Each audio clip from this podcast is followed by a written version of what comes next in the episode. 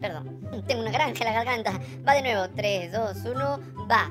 Este microprograma, el sobrino más despilfarrador y fanático de los piononos y los coffee break de Sálvese quien pueda, llega gracias a el Team Salvados, la comunidad premium de Sálvese quien pueda. Únete tú también desde 5 SOA. Apoyen Chorris, denle like, compartan el video, suscríbanse al canal, tócanos la campanita para ser amigos, suscríbete a nuestro canal de WhatsApp y sobre todo, sigan yapeando y plineando. Y también tenemos PayPal. Sálvate y sálvanos. Soy Diego. Creo que metimos la pata por salir al aire el sábado en una edición extraordinaria. Ahora la gente piensa que vamos a salir todos los sábados. Haz algo para arreglar ese desmadre. Ya, lanza pelado, que es lunes y esto recién empieza.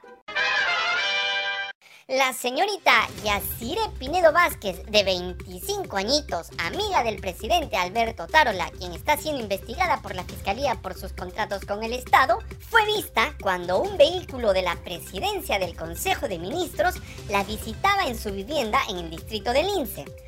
Un reportaje de Panorama reveló que esta persona, investigada por sus vínculos y contratos con Otárola, tiene una relación directa con el Poder Ejecutivo. La visita ocurrió poco antes de que se revelaran los contratos estatales y sus vínculos con el titular de la PCM.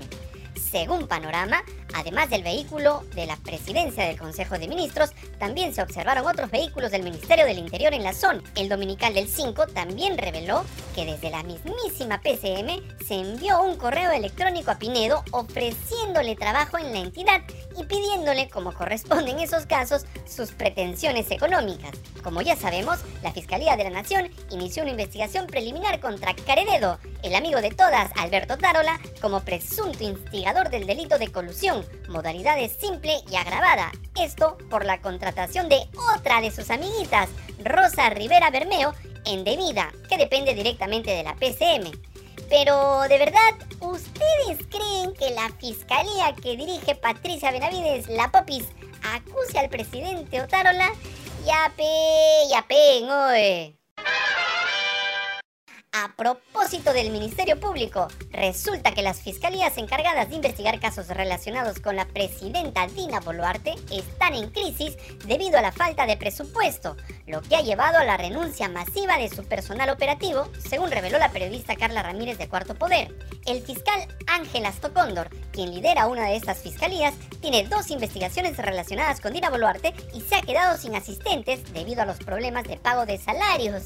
¿Cómo que no hay plata? Pero si la fiscal de la nación, Patricia Benavides, doña Nelly para los más cercanos, viaja a cuerpo de reina, se hospeda en hoteles 5 estrellas, come en los mejores restaurantes del mundo, disfruta de los chocolates suizos más exquisitos y dignos de su exigente paladar y hasta aprovecha un viaje oficial para irse un ratito al Vaticano para entregarle un regalito al Papa.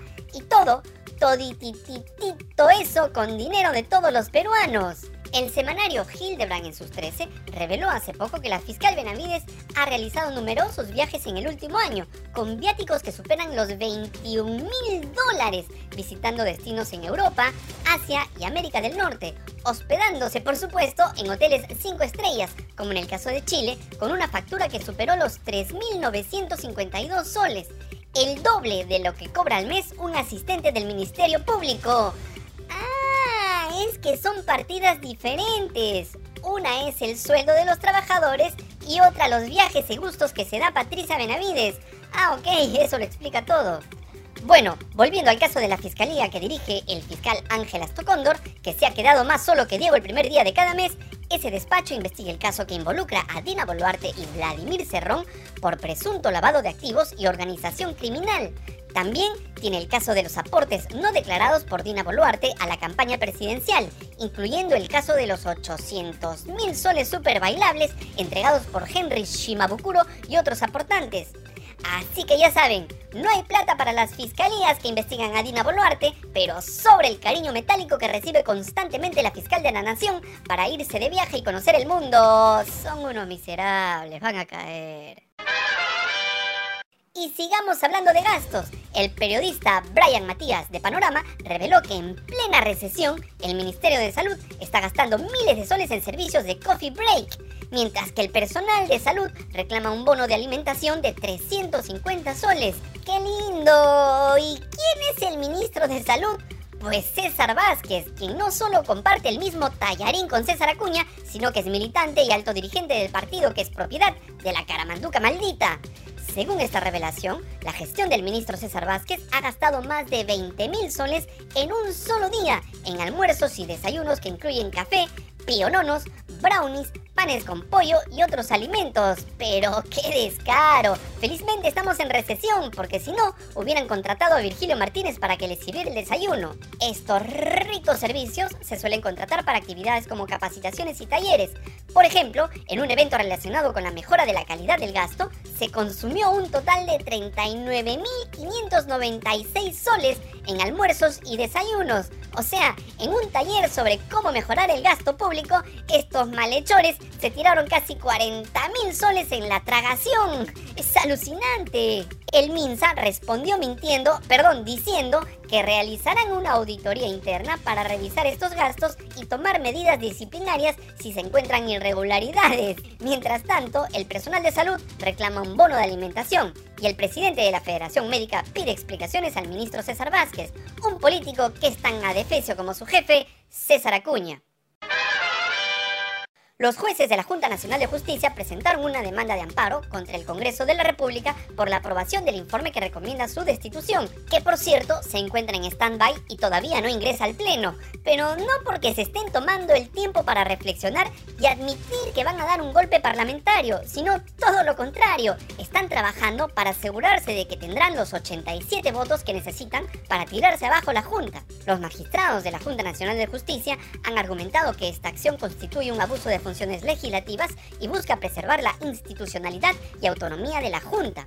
La demanda está en manos del Poder Judicial y el caso será resuelto por el magistrado Ricardo Tacuche Mesía. Como casi todos saben, la Comisión de Justicia del Congreso aprobó el informe que proponía la remoción de los siete miembros de la Junta Nacional de Justicia bajo una condición de cargo a redacción. Claro, Luego ampliaron las causas graves de acuerdo a lo que les dictó el movimiento de sus intestinos. Cuarto Poder reveló imágenes de la sesión de la Comisión de Justicia donde queda en evidencia la maldad con la que actúan algunos parlamentarios.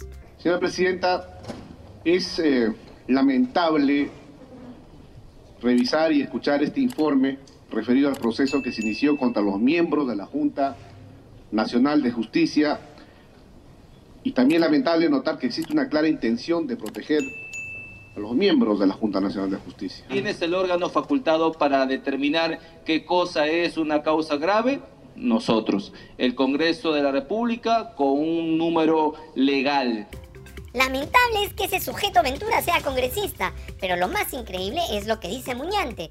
Este tipo reconoce que los congresistas pueden decidir libremente qué es una falta grave, porque tienen los votos para hacerlo. O sea, se zurra en la ley, tenemos los votos y punto. Pero claro, este sujeto luego se llena la boca hablando de los valores cristianos. Pero hubo más. Y armar correctamente un informe, porque estamos en la Comisión de Justicia, donde se supone que conocemos el derecho. Sí, eso dijo Gladys Echaíz, la fiscal favorita de Adam García, armar un informe y el ayayero del prófugo Vladimir Cerrón, el congresista Flavio Cruz, reconoció que los parlamentarios no son responsables de sus votos. Los congresistas no somos responsables de nuestros votos, ¿no? Eh, cada quien actúa por propia conciencia. ¡Qué adefesio por mi madre! Pero la sesión de la comisión no terminaba y dejaron a la presidenta y a una congresista hablando solas. Tiene el uso de la palabra congresista Lucinda Vázquez. Adelante. Gracias, presidenta un saludo especial eh, a toda la comisión de que es muy importante. ¿A dónde se fueron? A seguir haciendo maldades, por supuesto. Y el expresidente Martín Vizcarra, cuando no, se benefició de la ley Soto en una investigación de sobornos en Moquegua. Vizcarra estaba acusado de negociación incompatible en agravio del Estado durante su gestión como gobernador regional. La acusación estaba relacionada con pagos indebidos de supervisiones no realizadas en la represa Chirimayún. El informe de Panorama revela que Vizcarra se acogió a la ley Soto, que establece un plazo máximo de un año para la continuación de la suspensión de la prescripción de un delito, evitando así hasta seis años de prisión. La misma ley también benefició al presidente del Congreso Alejandro Soto, creador de la ley, quien enfrentaba acusaciones similares. A diferencia de Vizcarra, un funcionario cercano a él, César Ramos Zamora, afrontó una pena de 8 años por el mismo caso, pero en su caso la ley de prescripción no existía en el momento que fue condenado. En Argentina, ninguno de los candidatos logró los votos necesarios para ganar en la primera vuelta, lo que resultará en un balotaje o segunda vuelta que se llevará a cabo el 19 de noviembre. En el caso de ese país, para que un candidato gane en primera vuelta, debe obtener el 45% de los votos o el 40% con una diferencia de 10 puntos sobre el segundo. Pero nada de eso pasó. Sin embargo, aunque la segunda vuelta no es una sorpresa, hubo sorpresas en cuanto al desempeño de los candidatos. El ultraliberal Javier Milei, el candidato más votado en las primarias, no logró mantener su posición y quedó en segundo lugar con el 30.09% de los votos. Lo que hace más increíble que Massa haya quedado en primer lugar es que es señalado como el principal responsable de la actual crisis económica de Argentina, que en septiembre arrojó una inflación de 138.3%. O sea, su moneda, el peso argentino, no vale casi nada. La candidata de Juntos por el Cambio y candidata de Mauricio Macri, Patricia Bullrich, quedó en tercer lugar con el 23.85% de los votos. En su primera declaración, ha dicho que ella no apoyará a quienes han llevado a la Argentina a la actual crisis económica que vive. Saquen sus conclusiones. En pocas palabras, Argentina, como en cada elección que tenemos en el Perú, gracias a Keiko Fujimori, tendrá que elegir entre el cáncer y el SIDA, entre Massa, que los hundió en la crisis, y Milei, que hizo campaña con una motosierra en la mano. Ya mátense. Pero lo más valioso para los peruanos fue ver ayer a la congresista Patricia Chirinos en Argentina, donde viajó para respaldar al candidato Javier Milei. O sea, la tía Crayola fue un costal de sal para el candidato que tenía pensado ganar en primera vuelta. Chirinos anunció su visita a través de redes sociales y expresó su intención de supervisar el proceso electoral para garantizar el respeto de las normas democráticas. si los argentinos de bien la conocieran. Pero bueno, ella estuvo presente en el búnker de Milei para esperar los resultados de las elecciones y se tomó una fotografía con el periodista y miembro del Parlamento Europeo por Vox España, Germán Tertes, y con la senadora colombiana de extrema derecha, María Fernanda Cabal, quien por supuesto no cree en el cambio climático y cita a Dios para todo. Bueno, pero lo que importaría realmente saber es con qué dinero viajó Chirinos a Argentina, con el suyo, o la invitaron, o con plata del Estado. ¡Listo! ¡Nos vamos, che! Si te gusta este adefesio de programa que está a punto de irse a la B, dale like, comparte el video, miserable, suscríbete al canal, tócanos la campanita para ser cómplices y sobre todo, sigan yapeando y plineando. Ya tenemos PayPal, ya pelado, llévate esta Censura de programa y edita rápido, miserable.